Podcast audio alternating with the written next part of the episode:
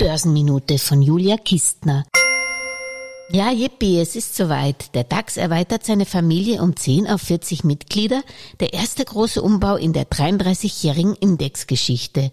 Die Börse Frankfurt legt nach US-Börsenschluss fest, welche 10 MDAX-Werte in die deutsche Börsenoberliga aufsteigen darf.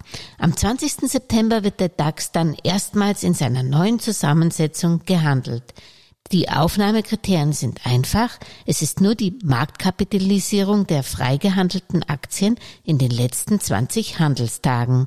Bei aller Euphorie über die neuen sollte man die alten DAX-Mitglieder nicht aus den Augen verlieren. Sie schrieben laut Berater Ernst Young immerhin im zweiten Quartal 2021 in Summe so hohe Umsätze und Gewinne wie nie zuvor. Die operativen Gewinne nach Abzug der Kosten, also das EBIT der DAX 30 Werte, lag bei insgesamt 44,6 Milliarden Euro, also um stolze 87 Prozent über dem Vorpandemieniveau. Das Beachtliche daran, die Gewinne stiegen nicht wegen der Preismacht der Konzerne, sondern vor allem wegen ihres Geschicks, Kosten zu sparen und das noch ohne großen Personalabbau.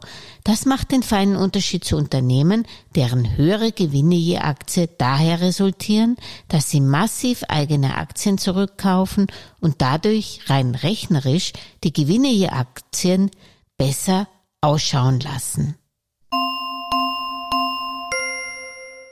Alles Gesagte ist nur die persönliche Meinung von Julia Kistner und daher keine Anlageempfehlung und keine Rechts- und Steuerberatung. Für Verluste, die aufgrund von getroffenen Aussagen entstehen, übernimmt die Autorin Julia Kistner keine Haftung.